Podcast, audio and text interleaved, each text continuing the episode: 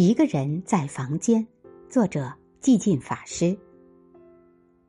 一个来访者问：“法师，我想问一个不太恭敬的问题。”法师说：“请讲。”来访者说：“您在公共场合里吃素食，但当您一个人在房间时，会不会吃肉呢？”法师并没有回答他的问题，反问他：“您是开车来的吗？”来访者说。是的，法师说，开车要系安全带。请问您是为自己系还是为警察系？